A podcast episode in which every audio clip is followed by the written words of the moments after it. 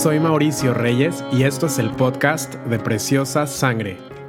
Desde hace algunos meses, Dios puso una carga muy grande en nuestro corazón por la ciudad de Pérgamo. Es muy probable que te suene este nombre porque Pérgamo es una de las siete iglesias que se mencionan en el libro de Apocalipsis y es una ciudad que sigue existiendo en la actualidad. Pérgamo se encuentra en el oeste de Turquía y tiene una población de 100.000 habitantes. El año pasado, un amigo nuestro que es cristiano se mudó ahí por trabajo, pero lamentablemente esa ciudad no tiene ningún cristiano originario de ahí y obviamente no tiene ninguna congregación. Hemos estado haciendo algunos viajes, llevando Biblias, hablando con personas ahí y si sigues nuestras redes sociales ya te habrás dado cuenta que los días uno de cada mes estamos pidiéndoles que se unan junto con nosotros a orar y ayunar por esta ciudad. Creemos que la oración tiene poder y que antes de poder ver un avivamiento ahí en cuanto a salvación, gente viniendo en arrepentimiento, iglesias estableciéndose, primero tiene que haber un mover de oración, tanto por lo que nos enseña la palabra de Dios como lo que hemos visto en, en testimonios a lo largo de la historia. Y en este episodio me gustaría hablarte sobre algunos aspectos de la oración para que podamos aprender más y crecer en esta área. Me gustaría leerte Ezequiel capítulo 22 versículo 30 porque nos habla sobre la importancia de la intercesión y lo poderoso que es. Es un versículo bastante triste, pero al mismo tiempo muy poderoso. Y te lo voy a leer. Dice, busqué entre ellos un hombre que levantara el muro y que se pusiera en la brecha delante de mí, intercediendo por la tierra para que yo no la destruyera, pero no lo hallé. Es triste porque nos dice que Dios estaba buscando a alguien que estuviera intercediendo y que esa intercesión iba a aplacar la ira de Dios para que no destruyera esa tierra, pero que no la encontró. Yo quiero que Dios nos encuentre a nosotros intercediendo, que Dios encuentre a una iglesia que está levantando oración por las almas perdidas. Nosotros queremos ser de los que están intercediendo y poniéndonos en la brecha por gente que quizá ni conocemos y que nunca vamos a conocer, pero sabemos que si nosotros no lo hacemos probablemente probablemente nadie más va a estar intercediendo por ellos. Me gustaría hablarte sobre algunas cosas a tener en cuenta en, nuestra vida de oración y cómo debemos acercarnos. En Mateo 6, los discípulos le están preguntando a Jesús, enséñanos a orar. Ellos han visto que la oración es parte de la vida diaria de Jesús. Él se apartaba para orar. Era un tiempo para él sumamente importante y él les enseña la oración del Padre Nuestro. Y es muy importante porque en esta oración aprendemos muchas cosas. Primero que debemos acercarnos como hijos. También Hebreos 4 4.16 dice que nos acerquemos con confianza. Cuando nosotros oramos, no oramos a un Dios distante, no oramos a alguien que, bueno, a lo mejor me escucha, a lo mejor no. Nosotros, al haber creído en Jesús, tenemos este derecho de acercarnos como hijos porque fuimos adoptados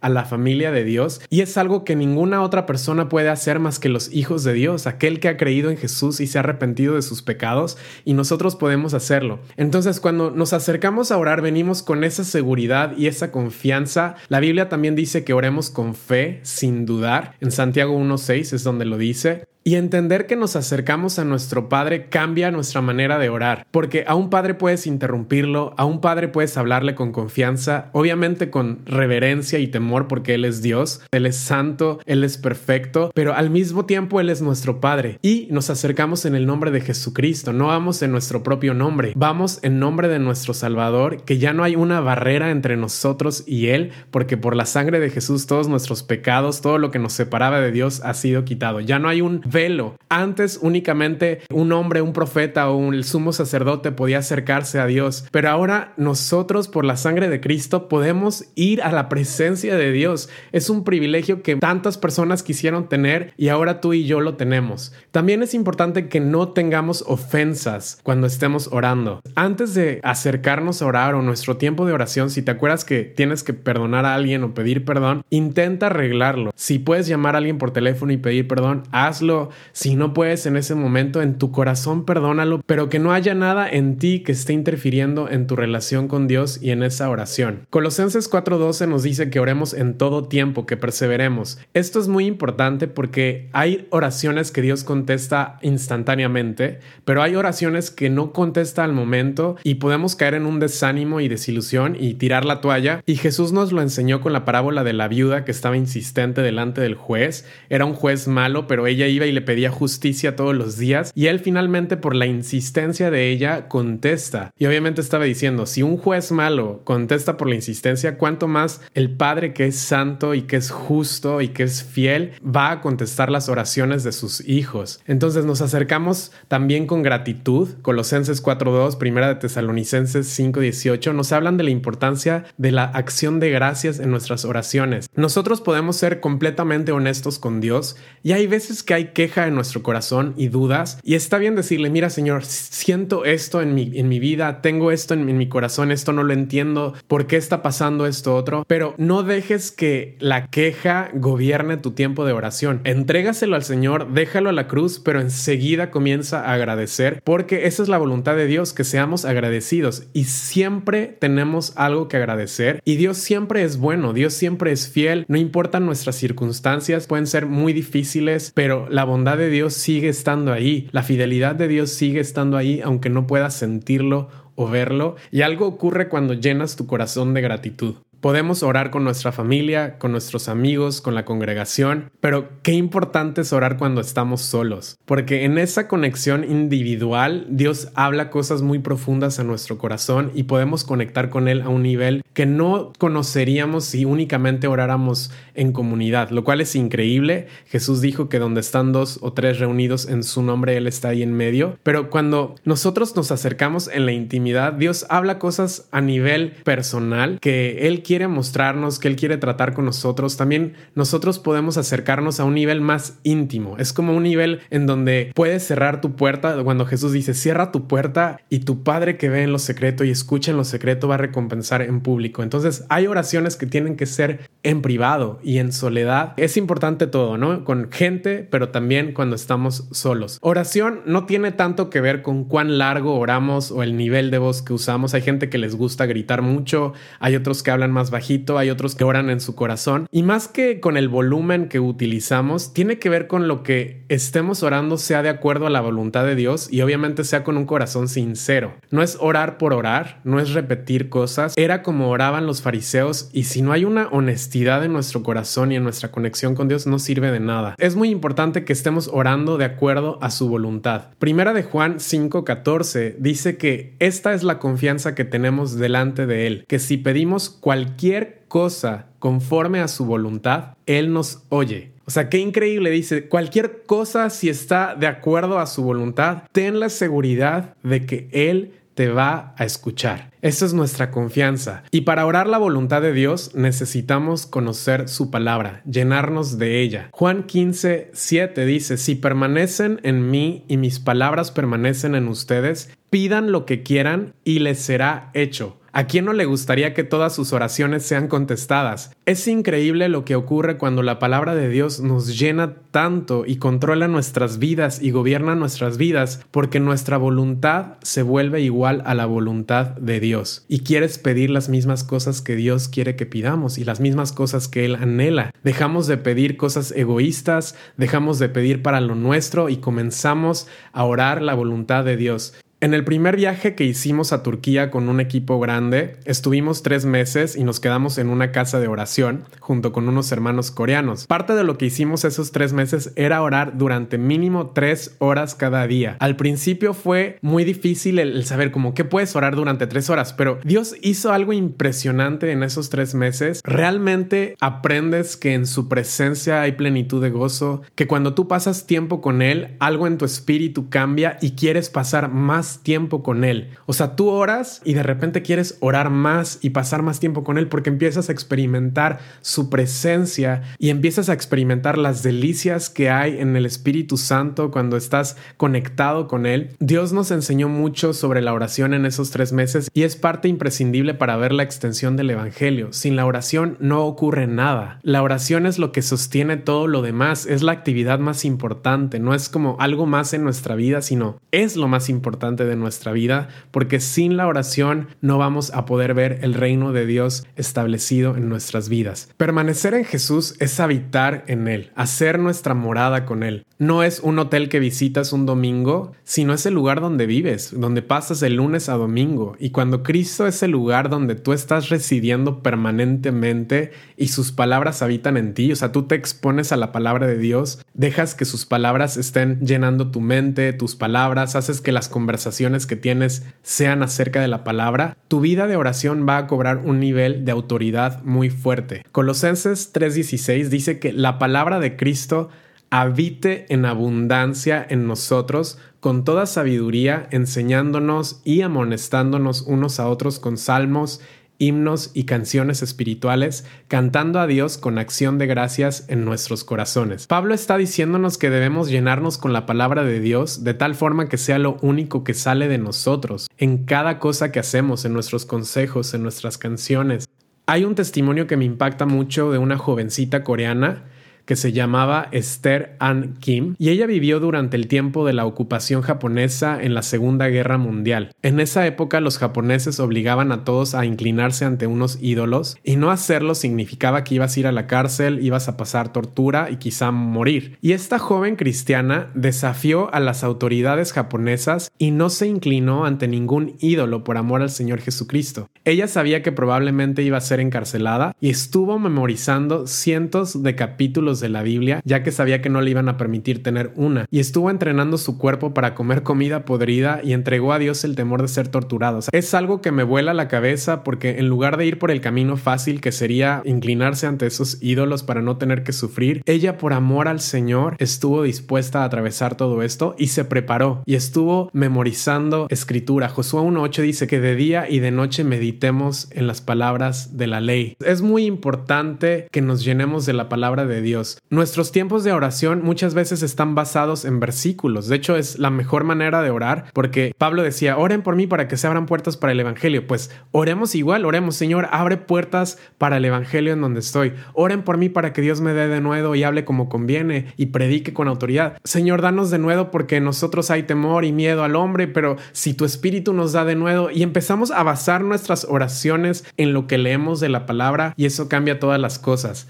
Antes de que haya un mover misionero, debe haber un mover de oración. Si no estamos viendo suficientes obreros venir a proclamar el Evangelio, es porque no estamos rogando al Señor de la mies. Él dijo, rueguen al Señor de la mies que envíe obreros. Antes de que un obrero sea enviado, nosotros tenemos que rogar al Señor de la mies. A veces le echamos la culpa, no es que las iglesias no están mandando, no es que los pastores no tienen una carga misionera, pero lo que Jesús nos está diciendo es que no es problema de una iglesia o de un pastor, sino es que nosotros no estamos orando para que estos obreros sean enviados. Y algo que Dios nos ha mostrado en cuanto a Pérgamo es que si queremos ver un avivamiento allí, porque no estamos pidiéndole a Dios, Señor, pues unos tres creyentes, cuatro creyentes, una iglesia de diez, como es algo normal aquí en Turquía, es el país con menor porcentaje de cristianos.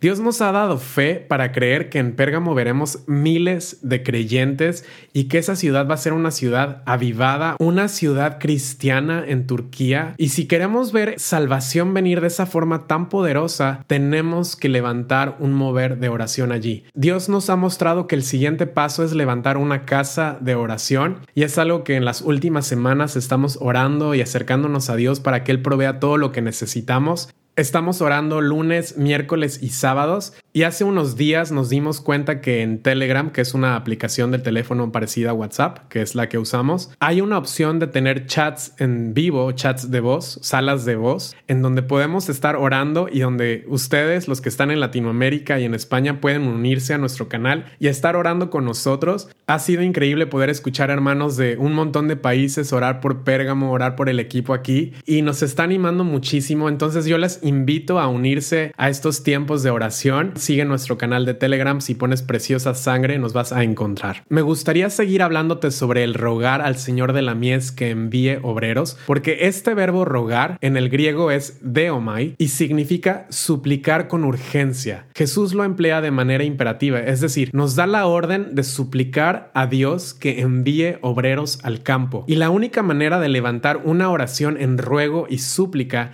es entendiendo la urgencia de lo que estamos pidiendo. Si no entendemos que es urgente que vengan obreros al campo misionero, entonces no vamos a clamar al Señor por obreros. Tenemos que entender esta urgencia y tenemos que pedirle al Señor que nos abra nuestros ojos y nuestros oídos para que podamos escuchar cómo Él también está intercediendo por las naciones. Nuestros padres espirituales han clamado por nosotros. Hubo personas que estuvieron orando, ayunando, pasaron noches en vela para que viniera el Evangelio a Latinoamérica, a cada uno de nuestros países. Y nosotros ahora tenemos este increíble privilegio de conocer el Evangelio. Es una perla preciosa. Hemos visto a Jesús. Él nos ha dado vida eterna él ha cambiado todo nuestro ser y nosotros ahora podemos dar de gracia lo que de gracia hemos recibido. Primeramente intercediendo y en segundo lugar haciendo lo que podamos para que el mensaje de Jesús sea conocido. Muchas personas no oran porque no saben cómo orar, pero primero quiero decirte que el Espíritu Santo quiere ayudarte. Romanos 8 versículos 26 y 27 dice que el Espíritu Santo nos ayuda en nuestra debilidad. Nosotros no sabemos qué quiere Dios que le pidamos en oración, pero el Espíritu Santo ora por nosotros con gemidos que no pueden expresarse con palabras. Y el Padre, quien conoce cada corazón, sabe lo que el Espíritu dice porque el Espíritu intercede por nosotros los creyentes